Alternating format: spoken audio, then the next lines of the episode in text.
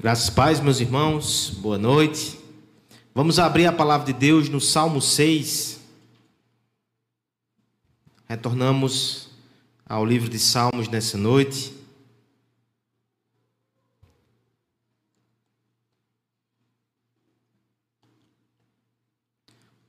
Salmos, Salmo número 6.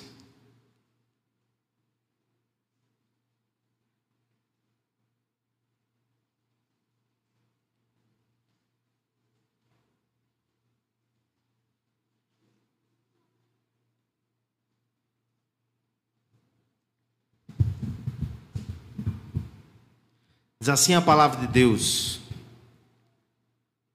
Senhor, não me repreendas na tua ira, nem me castigues no teu furor. Tem compaixão de mim, Senhor, porque eu me sinto debilitado. Sara-me, Senhor, porque os meus ossos estão abalados. Também a minha alma está profundamente perturbada. Mas tu, Senhor, até quando? Volta-te, Senhor, e livra a minha alma. Salva-me por tua graça. Pois na morte não há recordação de ti. No sepulcro, quem te dará louvor? Estou cansado de tanto gemer. Todas as noites faço nadar o meu leito. De minhas lágrimas, de minhas lágrimas o alago. Meus olhos de mágoa se acham amortecidos. Envelhecem por causa de todos os meus adversários. Apartai-vos de mim, todos os que praticais a iniquidade, porque o Senhor ouviu a voz do meu lamento. O Senhor ouviu a voz da minha súplica. O Senhor acolhe a minha oração. Envergonhem-se e sejam sobremodo perturbados todos os meus inimigos. Retirem-se de súbito, cobertos de vexame. Vamos pedir ao Senhor que fale conosco através da Sua palavra nessa noite. Pai bendito, muito obrigado, Senhor. Nós estamos agradecidos e felizes por poder te cultuar nessa noite junto com os nossos irmãos. Sabemos que isso é precioso, mas te pedimos uma graça, uma misericórdia mais, Senhor. Permite-nos ouvir a tua voz nessa noite, através da tua palavra. Que o teu Santo Espírito fale aos nossos corações para a tua glória, para a nossa alegria, no nome de Jesus. Amém. Se da vida vagas, procelosas são. Nós cantamos isso ainda há pouco. Mas se eu te pedir para explicar, você saberia dizer? Theo está tentando, né? Vagas procelosas. O que significa isso? Não se constrange, eu tive que procurar no dicionário também. Vagas tem aquele significado que, por exemplo, quando você está no estacionamento e você procura uma vaga, é por ali mesmo. A ideia de vaga é algo que está vago, é algo que está vazio, é uma ausência. Procelosa significa tempestade ou agitação. Vagas procelosas, portanto, são aquelas coisas que faltam na nossa vida, são ausências, são perdas, que fazem falta, que agitam o nosso coração. Então o cântico diz: se da vida vagas procelosas são, ou seja, se tem coisas que te faltam, que deixam teu coração agitado, se com desalento você julga tudo vão, aí o remédio é: vem contar as bênçãos, vem dizer todas as bênçãos todas de uma vez e você vai ver tudo que Deus já fez. Pensando nesse cântico, irmãos, eu queria fazer algumas observações iniciais com vocês. A primeira delas, como o vocabulário dos irmãos do passado era mais rico, né? Faz bem cantar essas canções até para aprender palavras novas. Segundo lugar, o que me chama a atenção é como, apesar dessas diferenças de tempo, de cultura e até de, de vocabulário, as lutas deles pareciam e parecem com as nossas. Ou será que é só ele que tem essa sensação de tem coisas que faltam e nos deixam angustiados? Só ele que deixa a gente com essa sensação de tem tanta coisa acontecendo, parece que a graça de Deus é minguada, mas os problemas são muitos. Há uma chuva torrencial sendo derrubada sobre a nossa cabeça, de adversidades, e parece que o socorro divino vem em conta-gotas. Esse é o sentimento que está aqui nessa canção. Eles passaram por isso no passado, nós passamos também. Mas em último lugar, eu quero chamar a tua atenção para o cântico que nos ensina que existem remédios que a gente pode aplicar na nossa alma. Essa canção do Inário, por exemplo, sugere que a gente enumere as bênçãos para recobrar a serenidade. Não, Deus tem nos abençoado muito, não é pouco não. No entanto, eu queria trabalhar com vocês nessa noite, não esse cântico, mas uma canção mais antiga, do mais antigo inário da igreja cristã. É o nosso livro de Salmos. Porque o salmista ele parece passar também por um, por um conflito semelhante na sua alma. Ele percebe tantas lutas, tantas adversidades, que de algum modo ele se questiona: Senhor, o que é que está acontecendo? Nós sabemos que Deus é rico em misericórdia. Nós sabemos que Ele nos abençoa muito. Mas, em certo sentido, essa percepção que a misericórdia vem em gotas pequenas, ela não está de todo errado, não. Porque se Deus é tão poderoso e nos quer bem, porque Ele simplesmente não extingue de imediato todos os problemas, todas as dores e todas as lutas. Ele pode fazer. Por que não acontece assim? Porque cristãos fiéis, tementes, verdadeiros e sinceros ainda choram ainda se angustiam, ainda veem uma chuva de problemas cair sobre si e muitas vezes sentem como se pequenas gotas somente de misericórdia fossem administradas pela graça divina. O Salmo 6, ele fala sobre isso. Nós temos aqui mais uma vez o rei Davi lutando com situações de adversidade. Essa é a tônica desde o Salmo 3. E você percebe que, inclusive, há esse jogo de dia e noite que vai acontecendo. E ele continua aqui. Perceba que no verso 6 ele diz: Todas as noites faço nadar o meu leito. O Salmo 5, que vimos há 15 dias atrás, era o milagre da manhã. De manhã coloco a minha oração diante de Deus e fico esperando. Agora voltamos para a noite. E tem mais com agravante: não é uma noite difícil na noite do salmista, é uma soma, são várias noites. É angústia perpetuada. É por isso que o salmista se encontra nessa posição e nesse sentimento: Senhor, onde está a tua misericórdia? Porque parece que ela é mitigada, porque parece que ela vem em porções pequenas. Nós veremos, irmãos, a partir desse texto precioso, que quando Deus parece nos dar uma porção menor do que gostaríamos de misericórdia, Ele está trabalhando em nossos corações. E Ele está primeiro lugar, nos lembrando que nós não podemos suportar a sua ira, versos 1 até o verso 3. Quando Deus administra a sua misericórdia numa medida menor do que esperamos, Ele também está nos ensinando a adorá-la em todas as circunstâncias, verso 4 até o verso 7. E por fim, veremos que nessa misericórdia, que parece ser a conta-gotas, Ele também está nos preparando para se alegrar com cada provisão versos 8 até o verso 10. Primeira verdade, então, desse texto: quando Deus parece limitar a sua misericórdia momentaneamente, Ele está nos ensinando, está nos lembrando que nós não podemos suportar a sua ira. Peço à igreja que me ajude na leitura, todos a uma só voz, versos 1 até o verso 3 do nosso salmo. Senhor,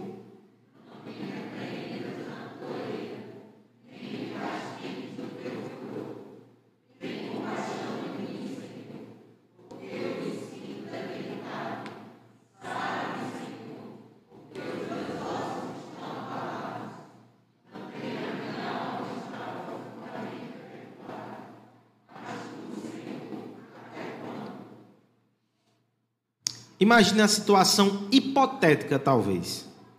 Você receber um amigo muito querido que vem lá para as bandas do sul. E você fica muito feliz em tê-lo ali na sua casa naqueles primeiros momentos, mas logo tem um choquezinho de cultura que você começa a ficar um pouco incomodado. Toda vez que o abençoado sai de um ambiente, você tem que ir atrás, porque sempre vai ter uma torneira que vai ficar gotejando ou que vai ficar semi-aberta. E você percebe que ele vai para o banheiro, ele gasta horas e horas e horas e horas tomando banho. Depois você tem que ter uma conversa um pouco incômoda com eles, mas rapaz, olha aqui em Campina, a gente tem a questão de buqueirão, tem o racionamento, tem a seca. E tudo para ele parece incompreensível, porque ele não lida com esse tipo de escassez. A gente, quando passa por essas dificuldades, a gente sabe valorizar cada gotinha de água, porque tem época que falta. Assim também acontece com a misericórdia, irmãos. Quando ela é contada também, nós valorizamos cada provisão, nós entendemos como é dolorosa a escassez de misericórdia. Veja como Davi descreve esse sentimento aqui. Primeiro, no verso 1, nós temos um indicativo que esse salmo é uma confissão de pecados. O salmista diz assim: Senhor, não me repreendas na tua ira, nem me castigues no teu furor. Davi, em alguma medida, está confessando ao Senhor o seu pecado. Agora, existe uma discussão aqui, porque aparentemente ele começa com esse assunto e depois ele não toca mais nele, e os salmos de penitência não são assim. Nós lemos aqui na liturgia, o presbítero Aloysio leu o Salmo 38, que parece com esse, mas se você for lê-lo completo em casa, você vai ver que ele é enfático, pecado, iniquidade, perdão. Ele fala sobre isso com intensidade. Aqui Davi só pontua no verso primeiro. O que é que significa isso? Que, ainda que não seja um salmo exatamente de confissão de pecados, a confissão faz parte do raciocínio de Davi. É como se ele dissesse assim: eu sei que eu estou sofrendo há vários dias e várias noites. Eu sei que tem elementos de injustiça nessa situação. Eu já coloquei isso diante de Deus. Mas ao mesmo tempo eu não posso dizer que eu sou um santo, né? Eu sei que eu tenho pecados. E eu sei que Deus é justo na medida que me castiga. Eu sei que muitas coisas são consequências dos meus erros. Eu sei que enquanto pecador, eu não posso olhar para o céu e dizer: Senhor, eu não mereço sofrer. Quem não merece sofrer nessa terra? Mas o que ele diz é o seguinte: Senhor, não me castigue na tua ira. No teu furor, Senhor, não. Como o Pai me disciplina, não como inimigo. Eu não suporto essa ira dessa medida. Os versos 2 e 3, eles continuam agora descrevendo o que o salmista estava passando. Tem outra questão aqui nesses versos. Alguns ventilam a possibilidade dele estar tendo uma doença. Eu quero que você veja como aparece em algum sentido isso aqui, mas a gente precisa olhar mais de perto. Davi continua clamando por compaixão no verso 2, ele diz: Tem compaixão de mim, Senhor, porque eu me sinto debilitado. Em outras palavras, eu estou enfraquecido, eu estou desfalecendo. A gente diria: Davi, passe alguns dias isolado e assim que puder, faça o teste aquele do, do contonetezinho talvez seja Covid, irmão. Nosso tempo é logo assim, né? Mas Davi está dizendo que ele está tendo esse desfalecimento. E ele usa uma linguagem no verso 2 que é uma linguagem de cura, de médico, né? Sara-me, Senhor. Então realmente ele parece estar doente. Agora siga um pouco e veja como ele vai descrevendo essa enfermidade. Porque os meus ossos estão abalados. A palavra abalado aqui, o verbo barral, significa literalmente estão tremendo de medo. Existem algumas enfermidades, irmãos, que fazem a nossa pele tremer. Mas os ossos. Imagine que é a parte mais firme do nosso corpo. E Davi está dizendo, eles estão tremendo de medo. Você já vai percebendo que tem algo mais aqui do que uma, uma mera doença física. O verso 3 continua. Também a minha alma está profundamente perturbada. E essa palavra perturbada é mais uma vez o verbo barral. Ou seja, os meus ossos estão tremendo, porque a minha alma está tremendo ainda mais. Tem uma intensidade aqui, está muito, profundamente perturbada. A conclusão que podemos chegar, irmãos, é que essa situação de angústia é tão forte sobre Davi que isso reflete no seu corpo. É esse sofrimento que acomete o salmista. A sua alma está enferma. A conclusão no verso 3 é: Mas tu, Senhor, Até quando? Me parece aqui que ele nem conclui a afirmação, a, a, a indagação, né? Até quando o quê? É como se fosse o último suspiro de uma alma cansada. Até quando, Senhor? Meus irmãos, contemplando a angústia do salmista, o que deve se destacar dentro dos nossos olhos é a conclusão que ele chega no verso primeiro. Porque diante de alguns sofrimentos, nós todos somos tentados a ter uma posição um tanto quanto amarga e até se revoltar contra Deus. Como se nós não pudéssemos estar passando por isso. Mas Davi chegou à sua conclusão assim: Senhor, eu não tenho o direito de dizer que eu não devo sofrer. Quem sou eu? Eu sei quem eu sou. Enquanto pecador, o meu sofrimento ainda é pequeno comparado à ira do Senhor que estava destinado a todos os pecadores. É por isso que eu lembro da tua promessa, Senhor, por favor, ira não. Se esse sofrimento é a parte que me cabe até para disciplina, para ser aperfeiçoado pelo Senhor, para me santificar de alguma forma, por favor, aplique com graça, aplique como Pai, senão eu não suporto e estou desfalecendo. Até quando? Nosso consolo, irmãos, é porque tem promessa para Davi a esse respeito, mas tem promessa para mim e para você também. Nós fomos adotados por Deus em Jesus Cristo, de modo que não é mais ira que está destinada a nós os sofrimentos, no máximo, eles são aplicados como disciplina, mas não como destruição. Mas eu quero que você perceba o que é de benéfico aqui nessa reflexão de Davi. Muitas vezes para nós é útil enxergar, ainda que de longe, a nuvem de ira, para colocar proporção e perspectiva no nosso sofrimento. Há um conto de Júlio Verne, que ele narra um drama no México. Ele fala sobre dois marinheiros que eles, eles tiveram uma rebelião nos seus navios e eles conseguiram tomar o controle daquele navio. E o seu plano agora é vender aquelas duas embarcações para a frota mexicana. Eles faziam parte da Espanha, eles se rebelam e vão vender ao México. Um deles, inclusive, é uma grande nau gigantesca.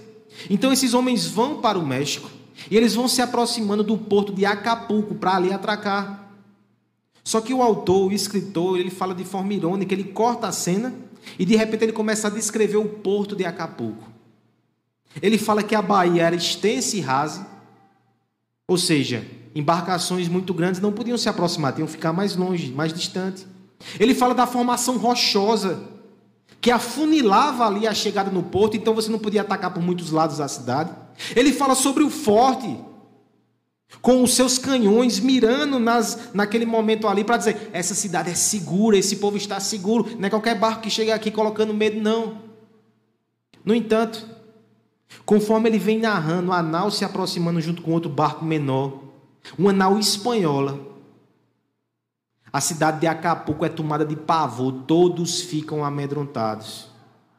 Cadê a coragem desse povo? Porque eles pensam, a armada espanhola, a maior do mundo naquela época, está vindo contra nós. Não aceitaram a nossa independência. Eles vão nos subjugar novamente. Esses barcos nos causam temor porque nós sabemos que há uma centena de outros atrás desses. Nós não vamos conseguir resistir. A cidade que outrora era tão segura, agora é tomada de pânico. Mas é interessante que esses barcos se aproximam e os marinheiros eles sobem a bandeira de paz, a bandeira inclusive do México da independência, indicando que eles querem fazer um acordo de paz, eles vão negociar aquela frota. E o que era temor agora vira júbilo, eles terão barcos e barcos importantes. Muitas vezes nós estamos como esse porto, seguros demais, confiantes demais. E a simples visão de um pedacinho do exército divino vindo na nossa direção através de provações e adversidades nos coloca no nosso lugar. A gente lembra que a gente não consegue suportar a ira de Deus. A gente não consegue ficar de pé diante do seu escrutínio. Nós somos tomados mais uma vez de pavor. Se com essa doença, se com essa diversidade, se com esse problema na família eu me derrubo, imagine como eu poderia suportar a mão do Altíssimo vindo contra mim. Eu não conseguiria. Questões menores me derrubam, eu não posso suportar a ira de Deus. Mas aquelas embarcações, elas levantam as suas velas e a bandeira do Evangelho da Paz é mais uma vez anunciada e a gente descansa. Mas a gente fica grato a Jesus Cristo. Que você possa fazer isso hoje, se você está passando por dificuldades. Ou que você possa guardar essa palavra no seu coração. Quando estiver sofrendo, quando estiver lutando, não assuma uma postura de revolta, de indignação, mas de humildade. Senhor, eu merecia muito mais. Eu não suportaria ser teu inimigo. Se até sofrendo como filho eu já desfaleço, imagine se inimigo eu fosse, mas graças a Deus por Jesus Cristo que hoje eu não sou um teu inimigo. Me ajuda a suportar isso. Me disciplina, me fortalece e vai até a medida que eu suporto, Senhor, por graça e por misericórdia. A boa nova do Evangelho anuncia ao nosso coração a adoção. O nosso Deus ele substitui o martelo condenatório do juiz pela vara corretiva, sábia e amorosa do Pai. Assim, as nuvens espessas carregadas com a ira de Deus que estavam sobre as nossas cabeças são sombras de um passado, de um futuro que não existe mais. Cristo as afastou de nós. Por mais que as dores ainda perfurem a nossa pele hoje, elas não podem ser comparados com o quinhão de sofrimento que com justiça estava destinado a cada um de nós. O que temos agora são agonias remanescentes, que são remédios amargos que o médico das nossas almas aplica na medida certa para realizar os seus propósitos santos. Que nós possamos então confiar e agradecer porque não estamos debaixo da sua ira. Se você está aqui nessa noite e ainda não tem essa convicção, por favor, entenda que todo sofrimento daqui é minguado, é passageiro e não se compara ao sofrimento de ter que encarar a face irada de Deus no fim da sua vida. Renda-se a Jesus Cristo hoje e torne-se um filho amado e protegido pelos braços do Pai. Quando a misericórdia parece vir em conta gotas, irmãos, nós somos lembrados que nós não suportaríamos a ira de Deus. Mas somos ainda ensinados a adorar o nosso Deus em todas as circunstâncias. Versos 4 a 7, por favor, vamos ler tudo juntos. Volta-te, Senhor,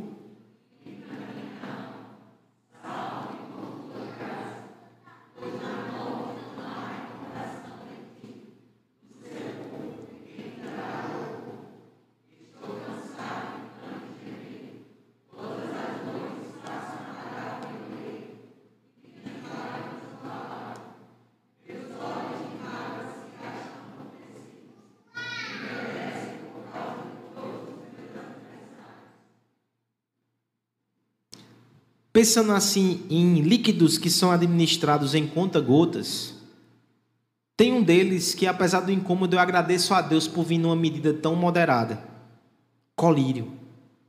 Não sei você, mas meu, meu olho é extremamente covarde, então ele fica relutando com aquela gotinha. Mas é necessário porque limpa a visão. No entanto, se fosse administrado com muita intensidade, aquela água, aquele líquido provocaria outro efeito. Tem que ser na medida certa para que a nossa vista seja adequada e a gente possa enxergar as coisas melhor. Com a misericórdia de Deus também é assim. Ela vem, ela é aplicada e a gente enxerga as coisas de uma forma mais límpida. Enxergue aqui, com uma certa limpidez, o que acontece agora na vida do salmista na sua oração. Apesar de todo esse sofrimento e toda essa angústia, ele permanece clamando ao Senhor. Isso já nos ensina muito. Porque, inclusive, ele diz: Volta-te, Senhor, e livra a minha alma. Ou seja, o seu sentimento é que Deus havia passado direto dele. Não estava o vendo, estava distante. Mesmo assim, ele clama: Senhor, volta, me livra, venha à minha direção. Parte B do verso 4: Salva-me por tua graça, Senhor. Graça aqui, irmãos, é a palavra bem misteriosa do Antigo Testamento chamado Hesed. Ela pode ser graça, ela pode ser fidelidade, ela pode ser misericórdia, ou ela pode ser amor pactual. Particularmente é a interpretação que eu gosto mais, mas o significado é é um amor que está fora de mim. É a misericórdia de Deus, não é por meu mérito, Senhor, não é que eu mereça, mas por favor, eu sei que o Senhor tem um amor que foi colocado em mim. Eu sei que esse amor vem do pacto. Eu sei, eu sei que esse amor partiu de ti e me alcançou com graça. A palavra graça é muito adequada aqui. É por essa graça que eu clamo, Senhor. Tem misericórdia de mim. Tamanha fé, tamanha confiança. Ela agora vem acompanhada de um argumento muito ousado. Que eu não sei se eu teria coragem de fazer como Davi fez. Analise se você teria. Olha o que ele diz no verso 5. Pois na morte não há recordação de ti. No sepulcro, quem te dará louvor? Entende, irmãos? Davi não está negando a ressurreição, certo? Mas ele está usando um argumento muito interessante. No plano aqui, nesse tempo, nessa era, se eu for, se eu morrer, se eu desfalecer, Senhor, quem é que vai te louvar?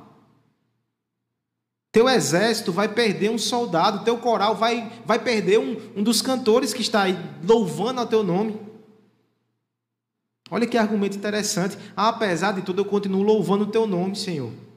Não deixe que eu sucumba. Vai ser um menos, vai ser um a menos proclamando as tuas grandezas. Talvez alguns de nós, se fosse com esse argumento para Deus, dizia, olha, por isso não, viu? pois venha-se embora, você não está me louvando muito aí na terra, não. Está fazendo diferença tão grande assim. Veja a ousadia de Davi, né? Eu adoro o teu nome, Senhor. Eu sou um adorador do Senhor. Agora destaque mais uma vez o contexto. Porque esse homem não está adorando no campo verdejante.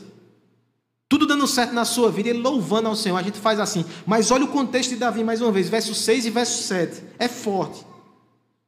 Estou cansado de tanto gemer é tanta dor que ele geme, ele cansa de gemer continuamente. Todas as noites eu faço nadar o meu leito, de lágrimas eu o alago. Ele chora de noite, todas as noites, e ele não chora pouco, não, ele chora muito. É um hipérbole aqui, ele derrama as suas lágrimas, ele alaga a sua cama. Verso 7. Os meus olhos de mágoa se acham amortecidos. É como se eu estou perdendo o brilho dos olhos, Senhor. Os meus olhos envelhecem por causa de todos os meus adversários. Eu vejo eles debochando de mim. Eu vejo eles desprezando a minha fé. Eu vejo eles desonrando o Senhor e nada acontece. Os meus olhos estão envelhecendo, Senhor, estão perdendo o brilho. Mas a minha boca não para de cantar e proclamar os teus feitos. Meus irmãos, essa adoração aqui ela é fantástica porque ela não está baseada nas circunstâncias. Ele continua louvando, exaltando e adorando o Senhor, mesmo chorando. Mesmo com noites difíceis, ninguém toma a harpa das mãos de Davi. Por isso que ele está dizendo: Senhor, não me leve, eu continuo testemunhando da tua bondade aqui, mesmo diante dessas provações e dessa adversidade. Irmãos, uma coisa é adorar a Deus pelas misericórdias que recebemos. A gente faz isso na liturgia do culto. Nós fizemos isso com o presbítero Aloysio. É correto. Outra coisa é louvar a Deus quando as misericórdias são retiradas de nós, quando as dádivas não vêm até nós, quando as feridas e as dores não alcan nos alcançam, e mesmo assim persistimos na adoração, porque não adoramos a Deus pelas coisas que Ele faz, mas porque Ele é. Essa é a manifestação mais linda e mais profunda do amor e da adoração verdadeira. Pense no nosso irmão Jó. Satanás chega para Deus lá no capítulo 1 de Jó e diz: Eu estou vendo que Jó é piedoso, mas também tu cerca Jó com seus mimos e cuidados, ele tem tudo que ele precisa. O Senhor o paparica, por isso ele te adora. A acusação é como se dissesse: o amor de Jó é amor interesseiro, não é aquele amor genuíno, não. Satanás estava errado. Mas Jó só percebeu esse amor. E a gente só percebe também depois que tudo é retirado. E aquele homem permanece firme, chorando, mas adorando ao Senhor. Um amor assim, uma fé assim, o coração assim, é uma joia preciosa que nós devemos anelar. Talvez os sofrimentos que você tem passado, irmão, é o Senhor lapidando o teu coração para ser assim.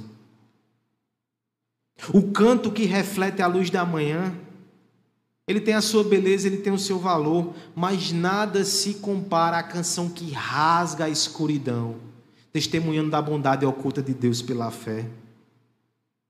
Essa canção é um tesouro singular que é valorizado no céu e que é admirado na terra. É uma melodia sobrenatural que vem somente através do Espírito Santo de Deus.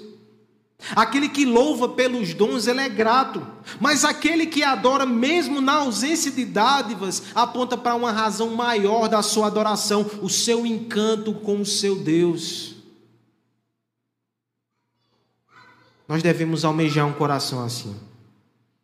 Nós devemos aprender, mesmo nas adversidades, a exaltar o nosso Deus. Por favor, não estou dizendo que é fácil. Deixa eu confessar pecados para você não pensar que aqui tem alguém que está simplesmente jogando um fardo sobre as costas de vocês como se fosse muito fácil. Se tem uma coisa que eu não aprendi a fazer, é ficar doente para a glória de Deus. Letícia sabe. Dona Rosilda também. Eu fico estressado quando eu estou doente. Porque eu me revolto como se eu não pudesse parar, eu tenho que produzir. E nessas horas eu esqueço que o que Deus quer produzir ali é um louvor no momento da aflição, e não murmuração, não revolta, mas louvar a Deus em toda circunstância. Mas é esse coração que a gente precisa almejar, meus irmãos. E às vezes Deus vai dar misericórdia a conta gotas para regar essa disposição no nosso coração. Se é isso que Ele está fazendo, receba com fé e responda com louvor.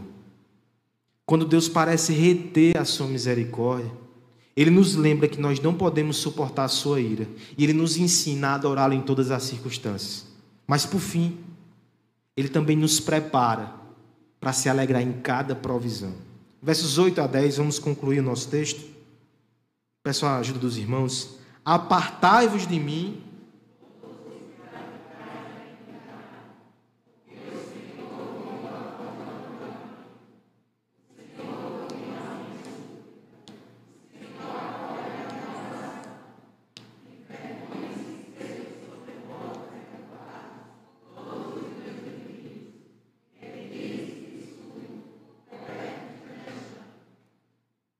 Existem alguns condimentos, por assim dizer, que são tão preciosos e deliciosos que a gente tem que provar de gotinha mesmo.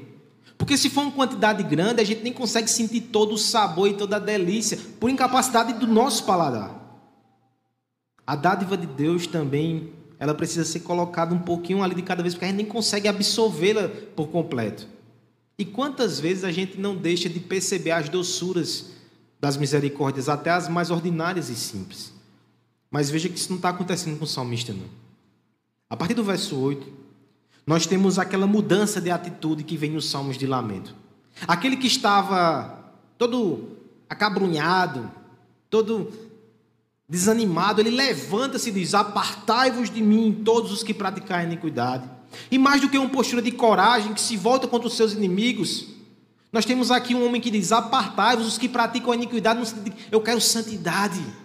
Eu quero estar perto do Deus Santo. Eu não quero estar perto de vocês que querem contaminar. Eu quero santidade. Ele tem uma postura diferente, ele tem um anelo. E sabe o que muda a sua posição e o seu coração? Verso 8 e 9, nós temos três expressões irmãs. É uma repetição forte. Ele vai explicar. Porque o Senhor ouviu a voz do meu lamento. O Senhor ouviu a minha súplica. O Senhor acolhe a minha oração. São basicamente a mesma coisa, ele repete três vezes. Agostinho, comentando o texto, dizia: Quem se repete dessa forma revela um coração que está tão alegre que precisa expressar repetidamente a razão do seu entusiasmo. E o que é que entusiasmou o coração de Davi? Ele percebeu, ele sentiu, ele teve a convicção que Deus estava ouvindo a sua voz. Foi só isso. Ele não respondeu ainda alterando circunstâncias. ele só provou a graça de saber que Deus o ouvia, e isso já confortou o seu coração. Depois, no final, ele conclui com mais coragem e ousadia ainda, com muita fé, dizendo: Envergonhe-se e sejam sobremodos perturbados todos os meus inimigos, retirem-se de súbito, cobertos de vexame. O perturbados aqui, irmão, é barral. Aquilo que ele sentia nos seus ossos e na sua alma, ele está dizendo: são os meus inimigos que sentirão no final, porque o meu sofrimento é provisório. Mas aqueles que estão longe de Deus terão a sua paga no final. E subitamente tudo vai mudar, eu creio. Tudo isso porque ele provou a doçura de orar e saber que Deus o ouvia. Essa não foi toda a misericórdia que Deus pediu. Você viu ele pedindo outras coisas aqui, mas essa já foi suficiente para alegrar o seu coração, para causar entusiasmo. Quantas vezes, irmãos, que no, o que nos falta não é exatamente isso, se alegrar com todas as pequenas porções de misericórdia que recebemos. Há uns dias atrás eu estava ouvindo novamente aquela série de exposições lá em Ruth. Lembra no antigo jardim estreitinho? Mal cabia um carro se a gente colocasse lá dentro. Aquelas palavras, elas falam demais ao meu coração. E me fazem lembrar de coisas daquele tempo. Naquela época ali, é, eu estava indo para Recife sozinho. Asla, fica, Asla ficava com Letícia aqui, recém-nascida. Eu ia me embora para aquele antro de solidão. Era difícil ficar lá sem eles. Mas eu me lembro que, exatamente na semana de pregar Ruth 3, Letícia foi com Aslan pela primeira vez para Recife. E eu estava ali de tarde, estudando o texto. E eu me impressionava com um detalhezinho na, na passagem onde Deus vai dar uma lembrança a Noemi, que só ela entende como se dissesse: Eu estou ouvindo a sua oração, ele, ele, ele dá um gestozinho para Noemi, e eu achava aquilo muito impressionante. E eu estudava o texto naquele momento, quando de repente chegou Letícia com uma xícarazinha de café e um pão assado. Ela nem percebeu nada, mas naquele momento eu me emocionei porque eu senti Deus fazendo a mesma coisa comigo. Era uma pequena misericórdia que Deus afagava o meu coração. Tantas centenas de cafés já tiveram, antes e depois. Mas eu confesso que nem todos eu recebi com tanta gratidão e com tanta alegria no coração. Centenas de gestos de misericórdia Deus nos dá todos os dias, mas a gente tantas vezes não percebe. Às vezes nós ficamos obcecados com algumas situações. É, por exemplo, o jovem ou a jovem que sonha com uma família no futuro, que sonha com um pai e não reconhece a misericórdia de ter uma família agora ao seu lado. É talvez aquele que ora constantemente porque ele quer uma outra situação, um outro emprego, uma outra questão, um emprego que ele não tem. Mas não percebe a misericórdia de estar acordado, de estar vivo, de estar respirando para poder pedir essas coisas. É talvez a oração que a gente faz pedindo a misericórdia de ser curado. Mas a gente não agradece porque Deus está curando a nossa alma através até das aflições, e isso é muita misericórdia. A oração, irmãos. A oração foi o que moveu o coração de Davi aqui. Quantas vezes nós também não valorizamos a simples, mas poderosa graça de falar com Deus e saber que Ele nos ouve por causa de Jesus Cristo? Há um poema aí que eu coloquei no seu boletim, para que você leve para casa e guarde no coração que um bispo do passado ele fala de forma poética como a oração é um recurso valioso que a gente não valoriza. Olha como ele coloca isso em palavras que tocam a nossa alma. Ele diz assim: Senhor, que mudança dentro de nós uma breve hora em tua presença pode operar? Que fardos pesados de nosso peito remove? Que terra seca refresca como chuva copiosa? Ajoelhamos-nos e tudo ao nosso redor parece menor. Levantamos-nos e tudo, perto e longe, destaca-se em contornos ensolarados, magníficos e nítidos. Por que cometemos então tamanha injustiça contra nós mesmos, ou contra todos, de não estarmos sempre fortes, de nos deixar oprimir pelas preocupações, de enfraquecermos e desanimarmos, ansiosos ou aflitos, quando conosco em oração e em alegria, força e coragem, tu estás presente. A oração é uma misericórdia acessível a todos nós. Nem sempre valorizamos, nem sempre percebemos a imensa quantidade de misericórdias ao nosso redor. Se contássemos, ficaríamos surpresos, porque trata-se, na verdade, de uma chuva de bênção que cai sobre a nossa cabeça. É isso que o cântico nos ensina. Mas mesmo que por vezes você sinta que essa misericórdia vem só em gotas, pois bem, e se essas gotas forem as gotas do sangue santo do Filho de Deus, que valor infinito cada provisão pequenininha dessa de misericórdia não tem. Coloque essa oração nos lábios do nosso Senhor Jesus Cristo e perceba o rio de misericórdia que flui da cruz do Calvário. A semelhança do rei Davi, ele também teve a sua alma e os seus ossos perturbados. Lá em João, quando chega perto da hora da crucificação, ele diz: A hora está próxima. Ele usa essas palavras: Estou perturbado.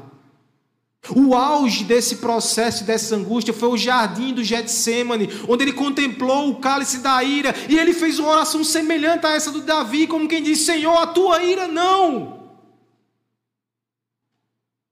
Mas o Senhor respondeu de forma negativa esse pedido dessa oração. Ele disse: Filho, a minha ira sim. Você vai precisar verter o cálice da ira, para que esse povo não receba a minha ira. Para que eu possa adotar esse povo como filho, eu vou tratar o meu filho como inimigo. E foi isso que ele fez na cruz do Calvário. Ele foi para a sepultura o Deus da vida, o Criador, a luz da existência foi para a sepultura, mas Ele o fez para que o nosso louvor não terminasse ali. O nosso louvor ecoa na eternidade, porque o nosso Cristo venceu a morte e nós venceremos nele. E um dia, Ele pronunciará as palavras finais desse salmo. Em Mateus capítulo 25, Cristo usa as mesmas palavras de Davi: Apartai-vos de mim. Aqueles que praticam a iniquidade ficarão longe dele subitamente desaparecerão. Mas eu e você não estamos entre esses, porque Ele foi misericordioso conosco. Não somos inimigos, somos filhos, porque Ele nos comprou com seu precioso sangue. Gotas de misericórdia desceram da cruz do Calvário. Elas têm valor infinito. Por causa disso, devemos ser gratos até o fim da nossa vida e por toda a eternidade. Hoje, irmãos, as gotas vêm em porção dobrada. Além da pregação do Evangelho, nós beberemos do cálice do Senhor, não o cálice da ira, o cálice da misericórdia, da nova aliança. Vamos fazer uma oração nesse instante, nos preparando para participar desse momento, desse sacramento. Eu quero que você confesse seus pecados. Eu quero que você renove a sua fé em Jesus Cristo. Eu quero que você peça ao Senhor que prepare o seu coração para receber gotas de misericórdia nesse momento. Enquanto isso, o presbítero Aloísio convida ele a se aproximar e também os irmãos do louvor a tomar sua posição. Nós cantaremos uma canção que nosso irmão João fez baseado exatamente nesse texto de hoje, o Salmo 6. Curve sua cabeça, vamos orar nos preparando e eu vou quebrar o silêncio também orando, orando pedindo para que Deus separe esses elementos para uso espiritual.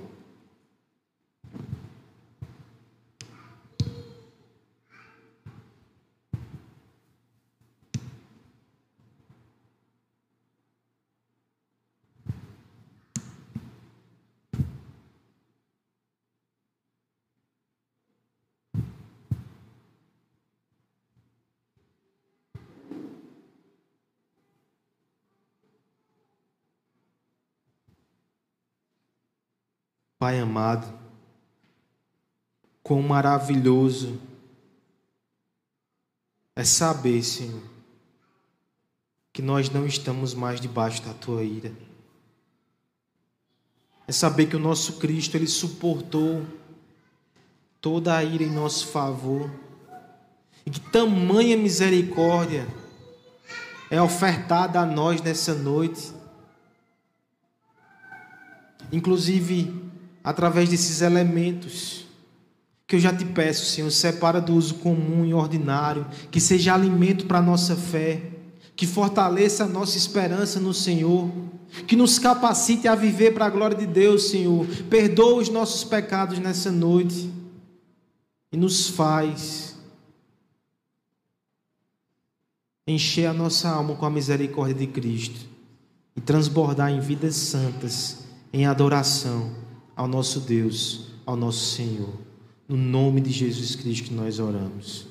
Amém. Meus irmãos, essa é a mesa do Senhor Jesus Cristo. Ela pertence a todos os seus filhos que foram lavados e regenerados pelo seu sangue. Ela não é a mesa da Igreja Presbiteriana do Jardim, nem da Igreja Presbiteriana do Brasil. De modo que, se você está batizado numa igreja genuinamente evangélica, você é convidado a participar conosco. Se você está em comunhão com a sua igreja, participe. Se não está, se está no processo, eu peço que não faça agora. Mas fique em oração também, sim, dizendo: Senhor, como eu quero participar da tua mesa. E nos procure. Nós iremos te acompanhar para que você possa sim participar conosco. O presbítero vai estar distribuindo os elementos, eles estão sendo entregues juntos, né, por causa da questão sanitária, então receba em oração e adoração e espere o nosso comando para que você possa é, participar de cada momento, certo? Mas serão entregues de uma vez só. Enquanto isso, nós vamos cantar essa canção que você pode acompanhar aí no seu boletim também.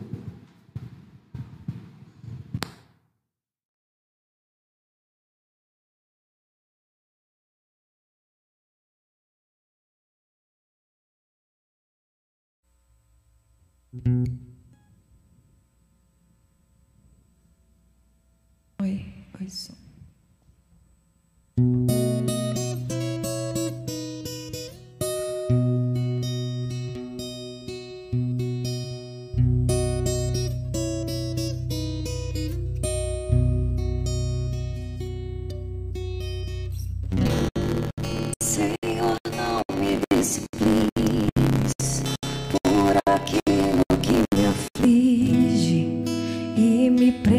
Solidão. Seja essa oração um pedido à compaixão. Tem piedade.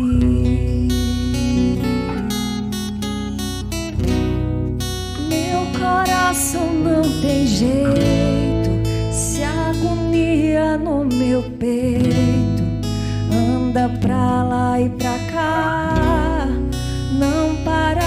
perguntar quando virás me salvar da dor que invade.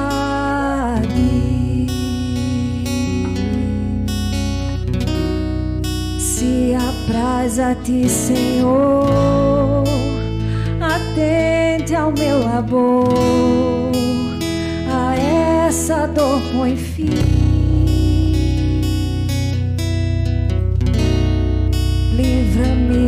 Quem eu sou, põe em mim o teu amor e minha alegria em ti.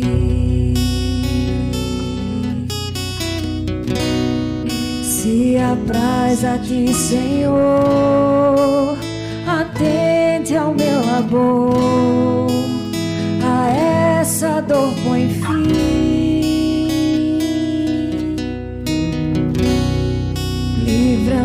De quem eu sou, põe em mim o teu amor